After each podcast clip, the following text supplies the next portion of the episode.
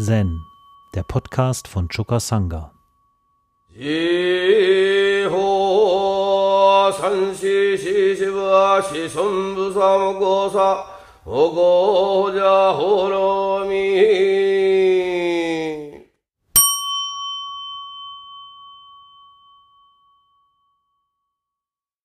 Der dritte Stand ist heute angesagt.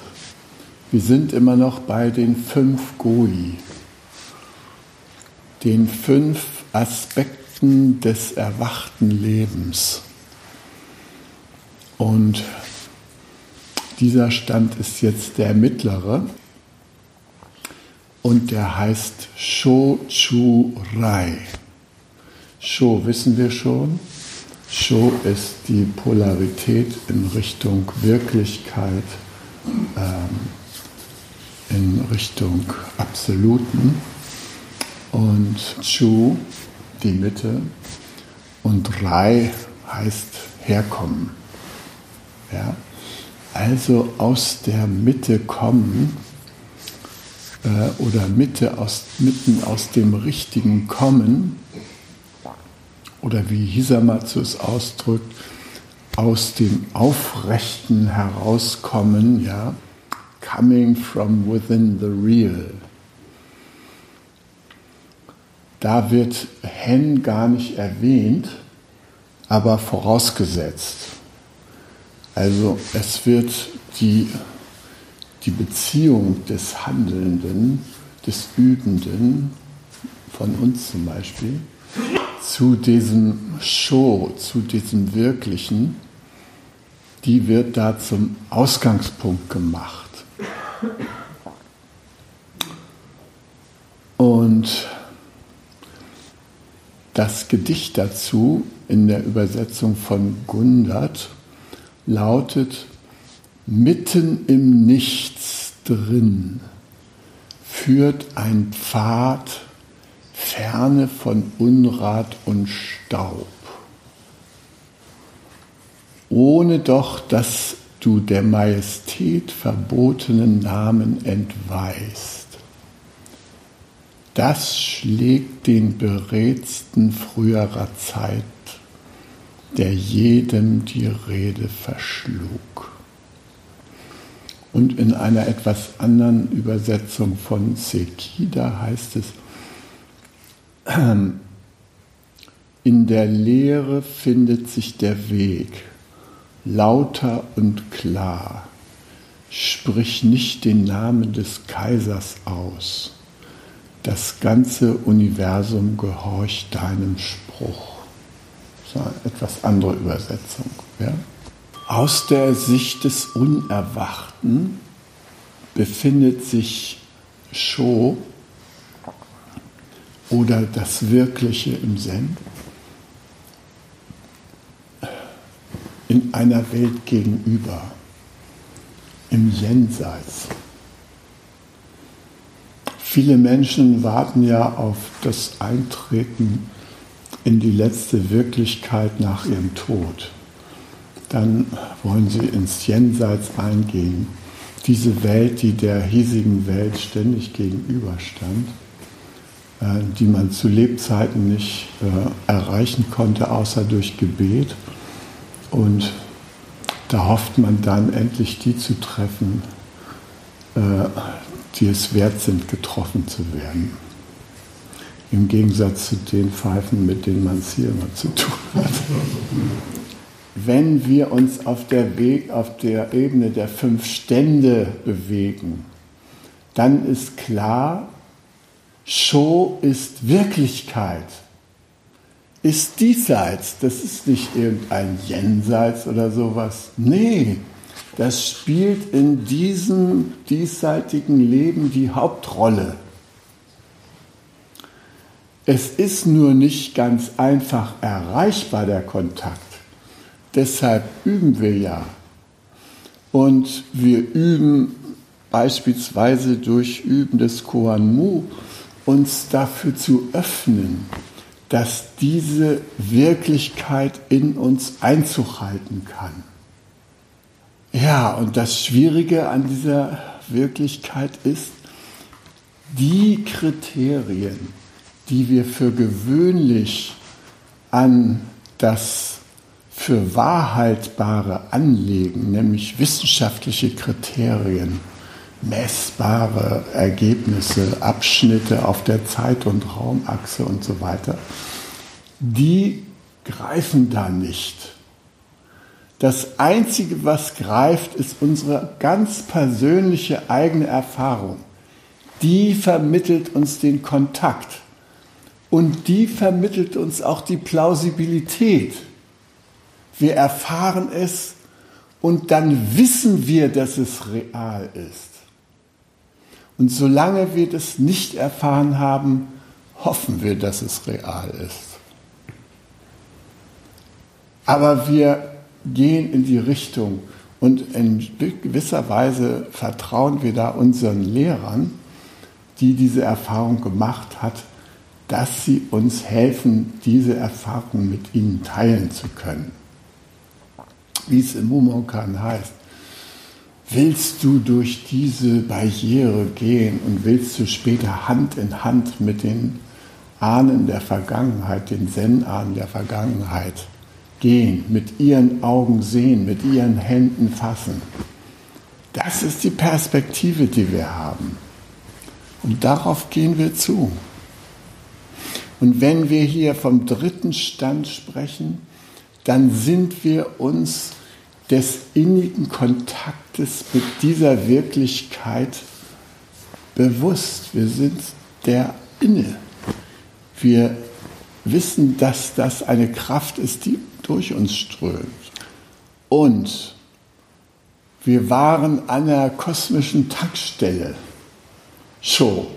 Show ist eine Art kosmische Tankstelle. Er ist die große Kraft der, die große Wirkkraft äh, der Wirklichkeit. Und die haben wir angesammelt in uns. Durch beispielsweise Übung von Rohatsu. Äh, da schaffen wir so eine Art Stausee. Und in diesem Stausee staut sich so allmählich die Kraft an dieser Wirklichkeit. Und irgendwann ist dieser Stausee voll. Und dann ist es Quatsch, noch weiter zu stauen. Dann ist es an der Zeit zu überlegen, was mache ich denn jetzt mit der aufgestauten Energie? Und dann geht es darum, diese Energie sinnvoll zu verteilen, sinnvoll anzuwenden, damit in die Welt hinauszugehen und segensreich zu wirken die meisten von uns, die äh, schon mehrfach Session mitgemacht haben, die kennen das Phänomen, dass sie aus dem Session kommen und sich wieder in ihren normalen Umkreis bewegen. Und mit einem Mal werden sie von lauter hungrigen Geistern angegangen. Die spüren, die sehen in dem Licht unserer Augen, die hören am Klang unserer Stimme, die sehen an unserem Gang dass da Kraft abzugreifen ist. Und da machen sie sich dran. Das ist die Natur der hungrigen Geister. Die versuchen irgendwo ranzukommen an die Energie. Das brauchen wir ihnen nicht übel zu nehmen und die müssen wir auch deshalb nicht verscheuchen, ja? sondern wir sind ja bereit, ihnen zu dienen und dazu zu helfen, dass sie vom Leiden befreit werden. Allerdings die Befreiung vom Leiden läuft nicht so ab, dass wir mal eben hier von unserer Energie was rüberplempern und dann sitzen wir wieder gemeinsam im Loch. Das bringt es gar nicht. Nee, wichtig ist, dass wir in diesem energetischen Zustand bleiben, dass wir den pflegen und dass wir die Ebene der Energie halten. Dann können wir segensreich sein für andere. Nicht, wenn wir das so wegplempern lassen und bumm, ist es wieder weg. Ja? Nee, wir pflegen es. Das tun wir durch unser tägliches Sazen. Wir können es ganz genau bei uns beobachten, wie wir uns mit dieser Realitätsenergie aufladen, wenn wir sitzen. Das glaubt uns ja immer keiner, dem wir die Meditation empfehlen. Ja, ja ich keine Zeit, muss jetzt schon so früh aufstehen Und jetzt noch eine halbe Stunde früher, um dann noch zu sitzen. Ja, Junge, natürlich, investier doch mal diese halbe Stunde. Erstens wirst du erfahren, du startest auf einem ganz anderen Energieniveau in den Tag. Du bist nicht mit dieser, äh, muss ich schon aufstehen, Energie unterwegs, äh, was kommt jetzt auf mich zu? Nee.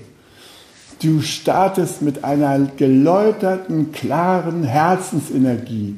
Du hast schon den Sternen und dem Mond gedankt, weil du so begeistert bist, mit ihnen in Kontakt gegangen zu sein in der Meditation. Und du bist jetzt bereit für den Tag. Du kannst dem Tag begegnen. Und das ist ein ganz anderer Start.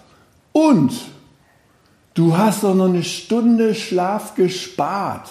Den brauchst du mich überhaupt gar nicht, weil du nämlich durch die Meditation wach geworden bist. Wir haben ja immer das Problem, wenn das hier abends vorbei ist um halb elf, dass wir dann noch so, so gut gelaunt und gut drauf sind, dass wir noch nicht in Schlaf finden. Ja? Dann müssen wir uns da noch äh, eine Weile damit abfinden, dass wir gerade in so einem guten Energiezustand sind. Und in Japan habe ich das erlebt, dass man diese drei Stunden Schlaf, die einem da während des Rohatsus noch bleiben, dass man die gar nicht richtig nutzen kann, weil man so aufgepeppt ist. Ja? Man ist so in der Energie drin. Man bräuchte eigentlich gar keinen Schlaf. Ja? Ein kleines Nickerchen vielleicht noch. So, und das ist die Power der Meditation und vor allem der Kontakt zu Show, zur Wirklichkeit, das Eintauchen in das absolute Samadhi, aber nicht, um als Samadhi-Wichser sein Ende zu nehmen und ewig und immer nur absolute Samadhi, noch mehr, ne, wie so ein Säufer. Nein, jetzt mit meiner aufgeladenen Energie gehe ich zurück in die Welt und dann kann ich, wie der Dalai Lama sagt, Rebell des Mitgefühls sein. Aber nicht, wenn ich da so schlaff daherkomme und nur mit meinen moralischen Ansprüchen in Verbindung bin. So habe ich das immer im christlichen Kontext erlebt, ja. Ich war auf wunderbaren Tagungen in der Evangelischen Akademie und dann zum Schluss, nachdem man da gehört hat über den Zustand der Welt oder was auch immer, kam dann die Appellphase. Wir Christen müssen doch glücklich sein. Na, warum sind wir es denn dann nicht? Ja? ja, weil wir nicht getankt haben. Ne? Der liebe Gott, das ist da drüben einer, da ganz weit weg. Und allein aus Gnade, oh Gott, wenn ich das schon höre, ja, kannst nichts machen. Musste warten, dass er dir da irgendwann mal so per Weihnachtsmann was vorbeischickt. So läuft das Leben nicht. Der liebe Gott hat seine Arbeit schon längst gemacht. Jetzt sind wir dran. Ja, jetzt sind wir dran, durch unsere Übung daran zu gehen, diese Geschenke sinnvoll zu verwenden und daraus was zu machen in unserem Leben. Und das tun wir zum Beispiel, indem wir Rohatsu üben und in diese Energie hineinkommen. Wir sind angefüllt mit der Kraft der Wirklichkeit, mit Show. Das ist der dritte Stand. Und jetzt können wir losgehen. Und wir sind kein durchlöchertes Fass, wo immer gleich wieder alles rausläuft, was man da oben reintut, ja. Sondern nein, wir sind kraftvoll. Das ist toll. Ja. Und lasst uns das doch genießen, dass wir in der Kraft sein können. Ich habe so oft erlebt, wie wir am Ende des Rohatsu in kraftvollen Miteinander vereint waren. Das ist einfach herrlich, ja. Noch so ein kurzer Austausch zum Schluss. Machen wir alles mal eben mit links nochmal schnell sauber. Und dann sind wir so, es ist einfach wunderbar. Man fühlt sich wie so in einem großen Organismus der Wirklichkeit. Wunderbar, ja. Ähm, ich habe auch viele GFK-Kurse erlebt die, da geht es auch eine Woche lang darum, mit der eigenen Natur in Kontakt zu gehen, nämlich mit den Bedürfnissen. Die sind Ausdruck unserer Buddha-Natur. Leider Gottes ist der Weg zu den Bedürfnissen durch erzieherische Maßnahmen und andere Schädlichkeiten bei den meisten Menschen so überdeckt oder verdeckt, sodass sie nicht so und vor allem durch natürlich eine gesellschaftliche Wirklichkeit, die äh, es darauf anlegt, dass wir uns gerade nicht mit unseren Bedürfnissen verbinden, dass wir gerade nicht unserer Bedürfnisse inne sind. Da muss das alles mühsam wieder rausgepopelt werden. Ja? Und das ist dann manchmal auch ein mühsamer Prozess und dann schnappen die ersten GFKler nach Luft, weil sie jetzt da mit den Bedürfnissen wieder in Kontakt sind. Und dann denken sie, ja, jetzt müssen sie aber auch sofort erfüllt werden. Dann gehen sie in die Küche. Also ich wollte Schokoladenpudding. Oder zu Jürgen, ja, der kennt das. Wenn so eine Anspruchswelle auf ihn zukommt, dann geht er für gewöhnlich in Deckung, ja, weil es halt unangenehm ist. Ne? Das scheint irgendwie so grenzenlos. Ja, und jetzt wissen wir, was wir wollen und so.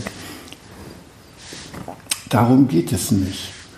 Es geht darum, mit der Schönheit der Bedürfnisse in Kontakt zu kommen. Nicht mit den Strategien zur Erfüllung, das kommt dann auch noch. Erstmal geht es darum, die Schönheit der eigenen Buddha-Natur zu erkennen und zu genießen, darin zu schwelgen. Jawohl, das ist die Energie des Lebens. Ja, Jetzt können wir damit uns im Leben bewegen. Dann tauschen wir uns aus und so weiter. Ja? So, das ist das. Und mir ist aufgefallen bei manchen Seminaren, dass die Leute da noch nicht wirklich in diese Ebene der Großzügigkeit gekommen sind, die man nämlich hat, wenn man mit dieser Energie in Kontakt ist. Dann schwillt man ganz alleine über vor Großzügigkeit. Ja? Es macht einfach Spaß, großzügig zu sein. Also dieses ewig, äh, stimmt hier das Preis-Leistungs-Verhältnis zwischen uns? Äh, wie viel hast du mir? Ah, du? Äh, na gut, mal gucken. Äh, hm. nee, das ist nicht Großzügigkeit. Großzügigkeit bedeutet auch nicht hier Taschen ausleeren, alles rausleeren, komm, äh, kriegst du alles. Nein, Großzügigkeit ist eine Haltung. Und die Haltung, die äußert sich darin, dass wir natürlich freigebig auftreten, um die Leiden anderer zu mindern beispielsweise. Ja? Und eine Möglichkeit, Großzügigkeit zu üben, ist, die Sprache des Erwachens zu sprechen. Der Buddha spricht ja von den vier analytischen Wissen. Und da gehört als drittes Wissen dazu, eine Sprache, eine lebensdienliche Sprache zu sprechen, die das Erwachen fördert und den Kontakt zu Sho, der Wirklichkeit, ja, dem Dharma. Das versuchen wir zu sprechen, diese Sprache. Und das ist eine großzügige Sprache, weil sie diese Intention hat. Wir wollen uns mit den anderen verbinden. Und wir wollen uns ihrer nicht bemächtigen, sondern wir wollen Macht mit ihnen zusammen ausüben. Ja, es geht uns nicht mehr darum, teile und herrsche, bring die Araber gegen die sonst wen auf, ja, und bemächtige dich ihrer Ölquellen. Das ist eben gerade nicht unser Weg. Und wir wissen auch, dass darauf gar kein Segen ruht. Nein, wir sind großzügig im Zuhören und großzügig im Sprechen. Und das Modell für den, sagen wir mal, mit dieser Wirklichkeitsenergie angefüllten Bodhisattva ist natürlich Avalokiteshvara. Avalokiteshvara, die durch Zuhören Sho kennengelernt hat und festgestellt hat, dass Sho ein besonderer Saft ist, in dem sich alle Ego-Bestandteile im Nu auflösen. Husch, husch, weg sind sie. Und das ist gar kein Drama. Im Gegenteil, es ist herrlich. Oh, ne?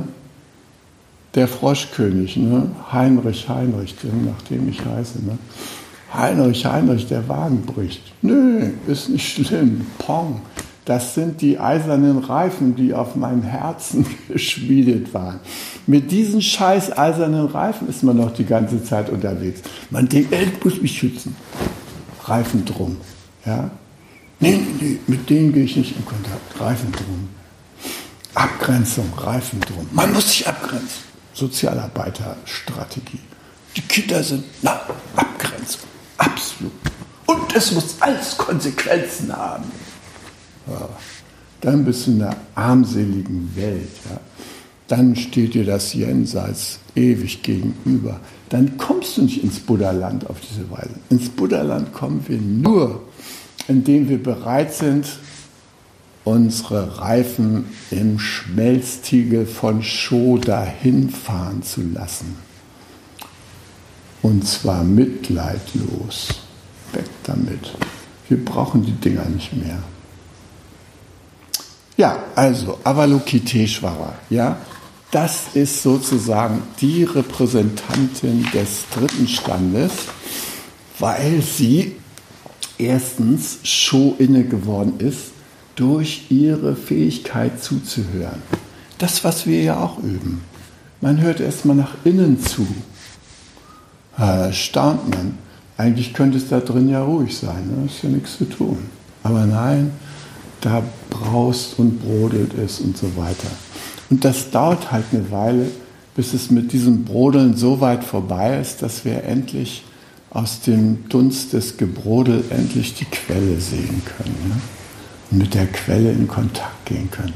Und wenn wir dieses Erlebnis haben, diese Quellenergie tatsächlich zu berühren, das verändert unsere Existenz weil es uns mit Vertrauen auflädt. Wir trauen unseren eigenen inneren Ohren. Endlich. Wir trauen unserem eigenen Herzen. Endlich. Ewig gab es Stimmen, die haben da Zweifel gesät und so. Nein, ist nicht mehr nötig. Wir können dem trauen. Und wenn das so ist, dann langen wir ja auch von ganz alleine an dem großen Zusammenhang der Wirklichkeit an. Und das bedeutet, da gibt es nicht nur ich mit meinen Bedürfnissen, nein, alle Wesen haben ihre Beweger. Und sogar die nicht fühlenden Wesen, die Steine und Bäume und Lawinen und was weiß ich, alle sind in Bewegung. Alle folgen sie dem großen Dharma-Gesetz, sich zu bewegen. Und mit all diesen Bewegungen können wir in Kontakt gehen und mit diesen Bewegungen gehen. Wir können mit denen in Resonanz gehen.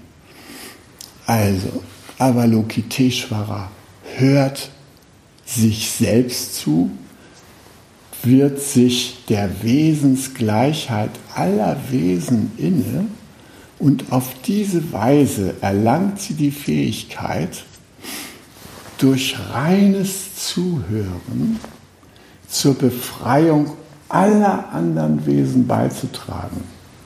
Das klingt ja jetzt phänomenal. Ne? Kann man das bei Otto bestellen? Wo gibt es denn das? Ich bin bereit, da ein Tausi für springen zu lassen. Lass ein Tausi springen und geh zum Rohrarzt. Da kommst du der Sache näher. Aber versuch nicht in irgendwelchen Katalogen zu blättern und dir das irgendwie downzuladen. Läuft so nicht. Ne? Also, Avalokiteshvara schafft es, indem sie denjenigen, die in innerer Not sind und nach ihr rufen oder nach irgendjemand, der hilfreich ist, rufen, die Möglichkeit gibt, dem Klang der eigenen Stimme zuzuhören. Und das bedeutet, herauszutreten aus der Opfermentalität und zu bemerken, ich bin von Natur aus ausgestattet, etwas für mich selber zu tun. In diesem großen Bewegungskontext kann ich für mich selbst eintreten. Das ist keine Hexerei. Nein, das kann ich, wenn ich mit den Bewegern in Kontakt bin. Wenn ich mit meinen Urteilen in Kontakt bin, mit meinen Vorstellungen, mit meinen Konzepten, dann bin ich davon abgeschnitten. Aber wenn ich mit den Bewegern, mit dem, wie sich die Wirklichkeit in mir bewegt, wenn ich damit in Kontakt bin, dann bin ich auch Frau und Herr der Lage. Dann kann ich mich für mich selber einsetzen. Wenn ich weiß, mir geht es um Integrität, dann kann ich mich dafür einsetzen, Integrität zu, zu erleben. Und wenn ich in einer Umgebung bin, wo Integrität kleingeschrieben wird und Missbrauch großgeschrieben wird, dann gibt es Wege in dieser Umgebung, wo ich für meine Integrität kämpfen kann. Und ich kann mir dazu auch Hilfe suchen. Ich kann andere ansprechen. Ich kann die bitten, mich zu unterstützen. Das ist alles möglich in dem Augenblick, wo ich weiß, worum es mir geht. Also Avalokiteshvara, die ist diejenige, die uns helfen kann, in das Buddha-Land einzutreten, indem wir ein Stück weit Avalokiteshvara selber werden, indem wir das üben, selbst das zu leben, diese Anteile. Und das ist auch keine Hexerei, sondern das ist etwas ganz Natürliches. Wir folgen unserer Buddha-Natur ganz natürlich und können das machen. Wir können das leben. Ähm, hier in dem Gedicht, da ist ja die Rede davon, äh, mitten im Nichts drin führt ein Pfad ferne von Unrat und Staub. Unrat und Staub, das sind die äh, Metaphern für diese Welt, wo wir herkommen, wo man so umzingelt ist von Idioten. Ja? Also das, äh, dieser Weg, der führt da nicht zurück zu den Idioten, weil die Idioten sich nämlich inzwischen verwandelt haben. Es sind gar keine mehr. Ja?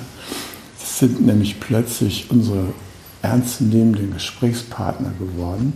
Und wenn sie uns herausfordern, dann verdienen sie umso mehr Aufmerksamkeit von uns. Ja? Aber sie haben sich verwandelt. Es gibt da keine Idioten mehr. Es gibt nur noch fühlende Wesen. Das ist schon mal die gute Nachricht. Ja? Dann heißt es da, ohne doch, dass du der Majestät verbotenen Namen entweist.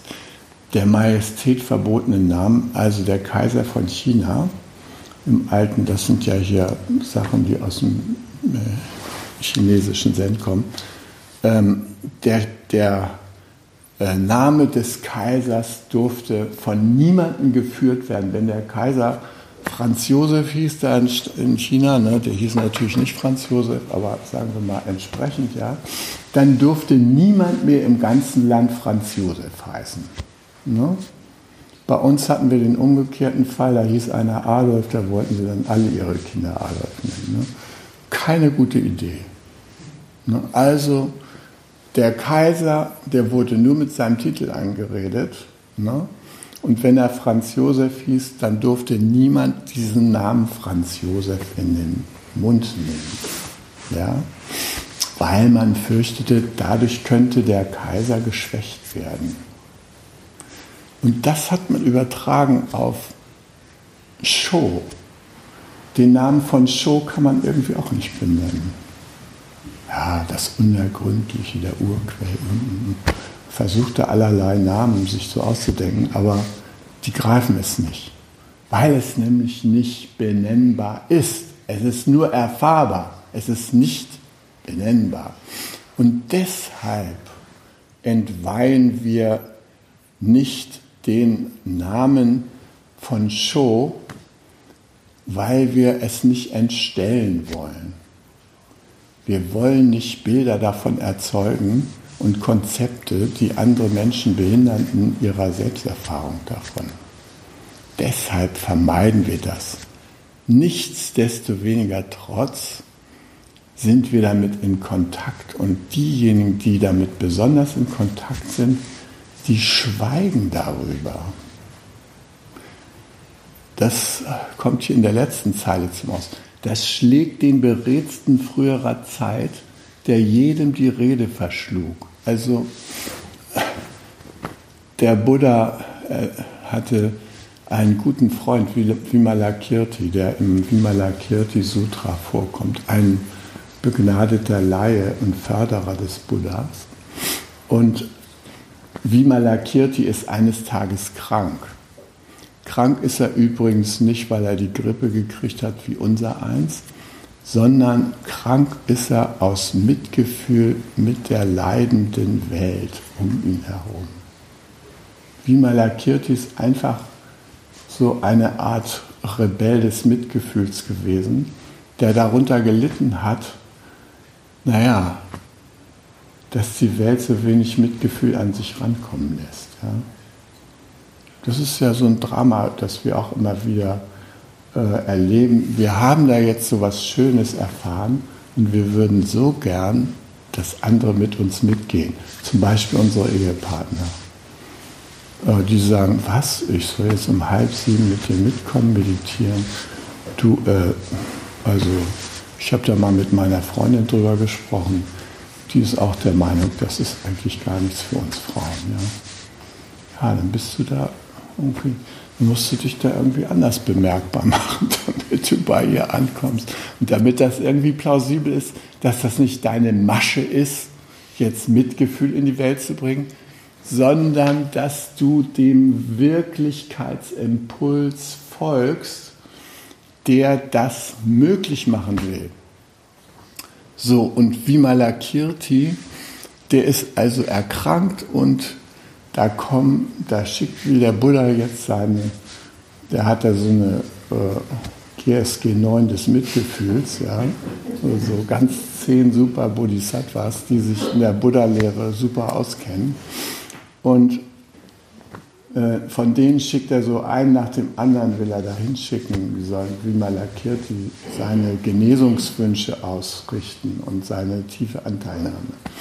Und, und jeder von denen hat irgendeinen Vorwand, warum er da nicht hingehen will. Ne? Ah, ich bin zu viel zu tun hier noch am Computer, ich muss noch eingeben hier die letzten Dinge. Äh, was wir da gerade gehört haben in diesem wichtigen Vortrag und so weiter. Jeder von diesen Bodhisattvas hat irgendeine Ausrede, warum er nicht hin will. Zum Schluss schickt der Buddha alle zehn auf einmal hin und sagt, so jetzt geht ihr mal alle zusammen dahin. Einzeln habt ihr ja scheint Angst, euch dem zu zeigen. Und wovor hatten die denn nun Angst, die Jünger? Die hatten Angst, sich der Kraft des Vimalakirti zu stellen, weil sie dachten, es geht da um einen Wettbewerb. Vimalakirti ging es aber überhaupt gar nicht um einen Wettbewerb. Vimalakirti wollte wissen, wie fasst ihr denn die Realität auf? Was ist denn für euch das Tor zum einen und einzigen? Sagt das doch mal. Ja? Wie erreicht ihr das denn? Ja, stottert da jeder auf seine Weise darum, ja, und erzählt, wie er das so auffasst. Alles auf der Erklärungsebene, nichts auf der Handlungsebene. Ja? Und wie Malakirti, als er gefragt wird, sitzt da und schweigt. Ist aber nicht so ein äh, keine Ahnung, schweigen. Na, äh, hm, weiß ich nicht. Nee, das ist donnerndes Schweigen. Donnerndes Schweigen. Ein Schweigen, was das Herz erreicht, dieser Bodhisattvas. Weil sie spüren, der ist da mit dem wirklichen Leben auf eine Weise verbunden, das kann man in Worten nicht ausdrücken. Dem Buddha ging es ähnlich, da irgendein Philosoph, der will endlich mal mit dem Buddha reden und ihn über die letzten Dinge befragen. Ananda führt ihn dahin, ja. Und äh, bevor der Philosoph da noch die erste Frage gestellt hat, begegnet er dem Buddha. Und der Buddha sitzt da und schweigt. Und der Philosoph stellt gar keine Frage mehr. Er verneigt sich nur noch. Es ist klar, was die Botschaft ist. Aber es ist mit Worten nicht zu greifen.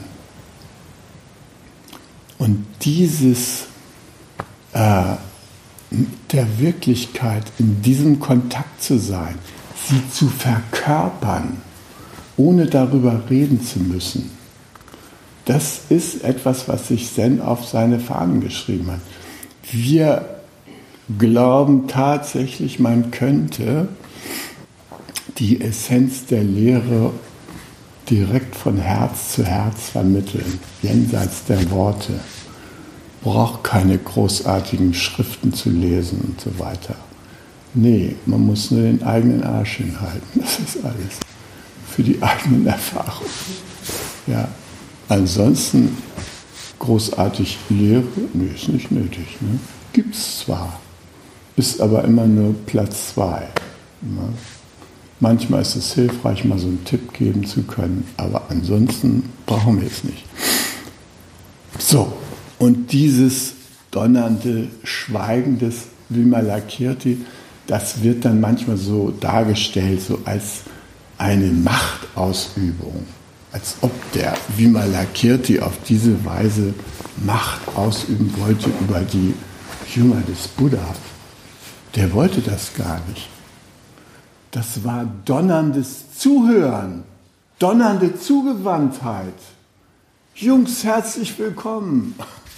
Ja, in der Welt der Wirklichkeit. Macht auch die Augen, die Ohren.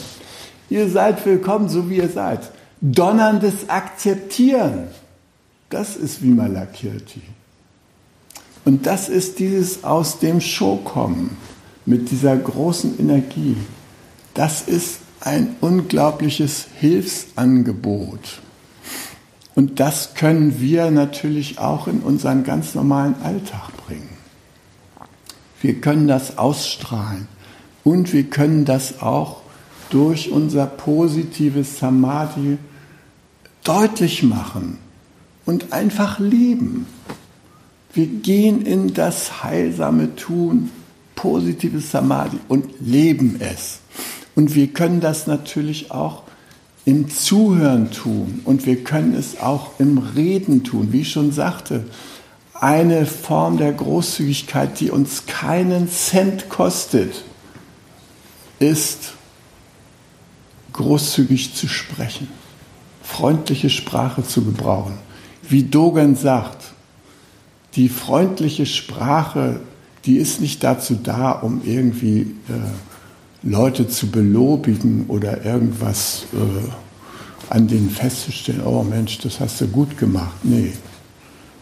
Die Wirkung der freundlichen Sprache hat das Potenzial, das Schicksal der ganzen Nation zum Guten zu wenden. Und zum Guten, damit meint er Richtung Buddhaland.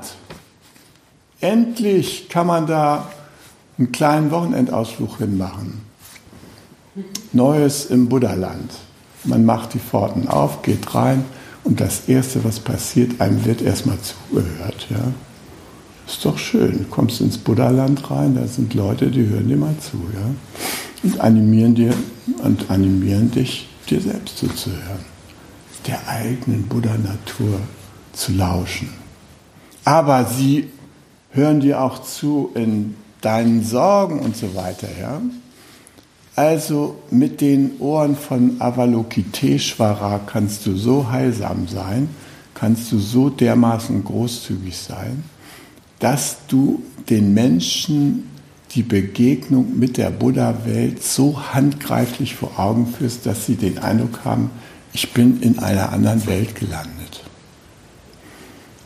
Und das können wir bewirken, indem wir das einfach in unserer Umgebung praktizieren. Ja? Also ich erzähle euch einen Fall, ja. Ähm, ein Paar kommt zu mir, Trennungsmediation. Ähm, die wollen also auseinandergehen. Wie das im Leben häufig so geht, man hat sich kennengelernt, man hat die Schokoladenseiten voneinander, daran hat man sich erfreut, man kam allmählich dem Kern näher, äh, da waren diese ganzen Knöpfchen, die man da versehentlich mal äh, drücken kann bei seinem Partner. Äh, so dass er ab und zu mal hochgeht und so weiter. Dann hat man andere Seiten kennengelernt, die einem nicht so erbaulich erscheinen. Und dann fragt man sich, will ich mich mit dem weiter verbinden? Ja? Wir denken, wir haben da die Wahl. In Wirklichkeit sind wir mit dieser Person verbunden. Ja? Also es geht eigentlich mehr darum, machen wir was aus der Verbundenheit oder nicht. Ja? Wir können da nichts draus machen, dann äh, denken wir, wir können uns trennen. Wenn wir uns getrennt haben, bleiben wir im Negativkontakt mit denen. Ah, das ist ein Arschloch, endlich ist er weg oder sowas. Ja, ja du bist immer noch krass verbunden mit der Person. Ja? Bei jedem dritten Telefongespräch merkst du, dass du noch wahnsinnig verbunden bist mit dem. Ja? Ich bin schon fünf Jahre getrennt, aber wenn ich dem begegne, meine Tochter Miriam hat sich gerade getrennt von, oder er hat sich von ihr getrennt. Ihre größte Furcht ist, sie könnte dem auf der Straße begegnen. Ja, also sie legt es darauf an, ihre Wege jetzt so zu legen, äh, zu Tageszeiten, wo der da auf der Liste am Meile zu gewärtigen ist, da versucht sie die zu vermeiden. Und so. Sie will ihm auf keinen Fall begegnen. Ja? Also ist die ganze Zeit mit ihm in Verbindung. Ne? Man denkt, man kann das im Äußeren also ausschalten und so. Nee, kann man nicht. Man kann was draus machen. Für sich selber und für den anderen. Also diese Paar da kommt da äh, zur Trennungsmediation. Äh, die wollen sich, wollen also sich gegenseitig äh, gehen lassen oder haben sich schon getrennt. Und der Ehemann, der erzählt in dem gemeinsamen Gespräch, äh, dass er seiner Frau durch Heirat überhaupt die Möglichkeit zum Aufenthalt in der Bundesrepublik Deutschland verschafft hat. Ja? Und ihr schließlich die Erfüllung ihres schönsten Traums ermöglicht hat. Die wollte nämlich gerne äh, ein eigenes Restaurant haben. Und da hat er Geld reingesteckt und Arbeit und mit ihr das eingerichtet. Und das war der Traum. Sie konnte hinterm Tresen stehen, Geld verdienen ein bisschen und andere Leute kennenlernen und so weiter. Und er hat sich noch für einen riesigen Kredit verbürgt, weil sie hätte den gar nicht gekriegt und so. So, und nun, was ist da passiert? Ja, er kann nicht die ganze Zeit neben ihr stehen, da am Tresen, ja. Nee, er muss seiner Arbeit nachgehen in irgendeiner Fabrik, ja. Und, äh, naja, und seine Frau, die steht da hinter dem Tresen und wie das Leben eben so ist, da kommt da irgendwie so ein freundlicher Typ an, der sie so durchdringend anschaut, ja, und äh, Gefühle in ihr erweckt die äh, nach mehr trachten und sie brennt mit dem, wie es, er es schildern würde, durch. Ja? Oh. So, und er sagt jetzt, er kommt da nicht drüber hinweg, dass sie so eine treulose Schlampe geworden ist. Ja? Oh. Das ist jetzt der letzte Stand seiner Beziehungswehr treulose Schlampe. Ne? Hat mich abgezockt, ja, hat mich betrogen. Ja. Ne? Und wenn er nur daran denkt, überkommt ihn unbändige Wut. Ne? So, und äh, jetzt ist die Frage, was können wir da mit Avalokiteshvara Ohren machen? Ja? das Erste, was wir machen können, ist, dass wir alle seine Urteile über seine Lebenssituation erstmal annehmen. Das war ja nicht möglich für seine Partnerin. Treulose Schlampe, das hat sie nicht auf sich sitzen lassen, das hat sie nicht angenommen. Äh, aber wir, wir können ihm zuhören. Wir können hören, was die Not dieses Menschen dahinter ist, hinter diesen ganzen Urteilen. Wir können das hören. Wir spüren, der hätte da Loyalität gebraucht. Der hat Zuverlässigkeit gebraucht, ja. Rücksichtnahme, Respekt, überhaupt liebevollen Umgang. Das hätte er gebraucht. Und indem wir das bemerken, dass seine Buddha-Natur sich in dieser Weise in ihm ausbreitet und in, diesem, in, in, in, diesem, in dieser Hinsicht blockiert worden ist, ja, da können wir das Leben wieder ins Laufen bringen. Wir können ihm für seine Bedürfnisse nach Loyalität, Zuverlässigkeit, Rücksichtnahme, Einfühlung geben. Wir können die wertschätzen, diese Bedürfnisse, diese Anteile in ihm, die in Mangel geraten sind. Die können wir annehmen und können sagen, ja, genau, das hättest du gebraucht, ja, und das brauchst du vielleicht immer noch. Und du würdest dich gerne dafür einsetzen, dass du das jetzt erleben kannst. Ist das so? Ja, das ist so. Und da verwandelt sich so allmählich die Wut und wird zu Traurigkeit. Ja? Traurigkeit. Eine Traurigkeit, die aus der Einsicht entsteht, Mensch, für diese Bedürfnisse habe ich mich nicht eingesetzt oder konnte ich mich nicht einsetzen hätte ich gerne getan. Aber aus dieser Bitterkeit ist er erstmal raus. Gleichzeitig sitzt da ja nun die Ex-Frau oder die Frau, ja. Und äh, die mh, hm, ist ja Zeugin dieses Prozesses, ja. Und die kann das nachvollziehen, wie schwer das für ihn ist und wie verletzt seine Seele ist und wie traurig er jetzt ist, das kann sie an sich herankommen lassen. Vorher, du blöde alte Fotze, du Schlampe, du altes, treuloses Weib, das konnte sie natürlich nicht an sich herankommen lassen.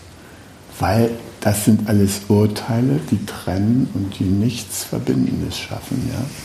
So, und dann ging es natürlich darum, auch mal zu ihr zu gucken. Ja? Und bei ihr war es so, dass ähm, sie voller Urteile gegen sich selbst war. Sie fühlte sich schuldig. Also, sie war unglücklich über diese Entwicklung. Äh, und sie war traurig, weil sie auch äh, eigentlich für die Förderung und Unterstützung sehr dankbar war aber sie konnte diesen Dank gar nicht mehr anbringen. Schon gar nicht in dieser Situation. Ja.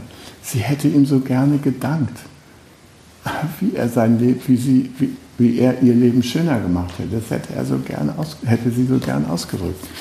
Aber durch diese Wände von Urteilen konnte sie es nicht. Und durch die Wände von Selbstverurteilung konnte sie das auch nicht hinkriegen. Also sie war äh, durch die Schuldgefühle blockiert. Ihre Fähigkeit zum Handeln war auch blockiert und sie brauchte eigentlich ebenfalls Nähe und Selbstachtung. Und naja, das wurde so allmählich deutlich. Das konnte der Mann nachvollziehen und sie konnte den Schmerz des Mannes nachvollziehen. Und ähm, dadurch waren die wieder in Verbindung. Die waren natürlich nicht mehr in Verbindung wie äh, früher als verliebtes Paar, ja? aber sie waren in einer respektvollen, achtsamen Weise miteinander in Verbindung und waren bereit, einen Weg zu finden, wie sie jetzt diese Situation gemeinsam durch eine zufriedenstellende Vereinbarung gestalten. Ja? Und das ist die Macht, sagen wir mal, des, desjenigen, der aus Show kommt und mit der Wirklichkeit in Verbindung ist, die immer eine Wirklichkeit des Mitgefühls ist. Es gibt gar keine Wirklichkeit ohne Mitgefühl. Wir leben in einem freundlichen Universum. Ich sag's euch. Glaubt nichts anderes. Ja? Und das ist wichtig daran, äh, es zu sehen und umzusetzen. Und ähm, ihr wisst, dass ich häufig wie Avalokiteshvara manchmal in die Rolle gehe. Ja? Wenn, wenn jemand so einen Kotzbrocken zum Partner hat, dann sage ich, darf ich den mal äh, repräsentieren? Ja? Würde gerne mal in dessen Rolle gehen. Und ich werde die Wirklichkeit von ihm darstellen, soweit sie von seinem Mitgefühl geprägt ist. Sein wahres Mitgefühl werde ich zum Ausdruck bringen. Nicht eine Fantasie davon oder sowas. Nee, diese mitfühlende Seite, die du lange nicht mehr gesehen hast, die werde ich ausdrücken.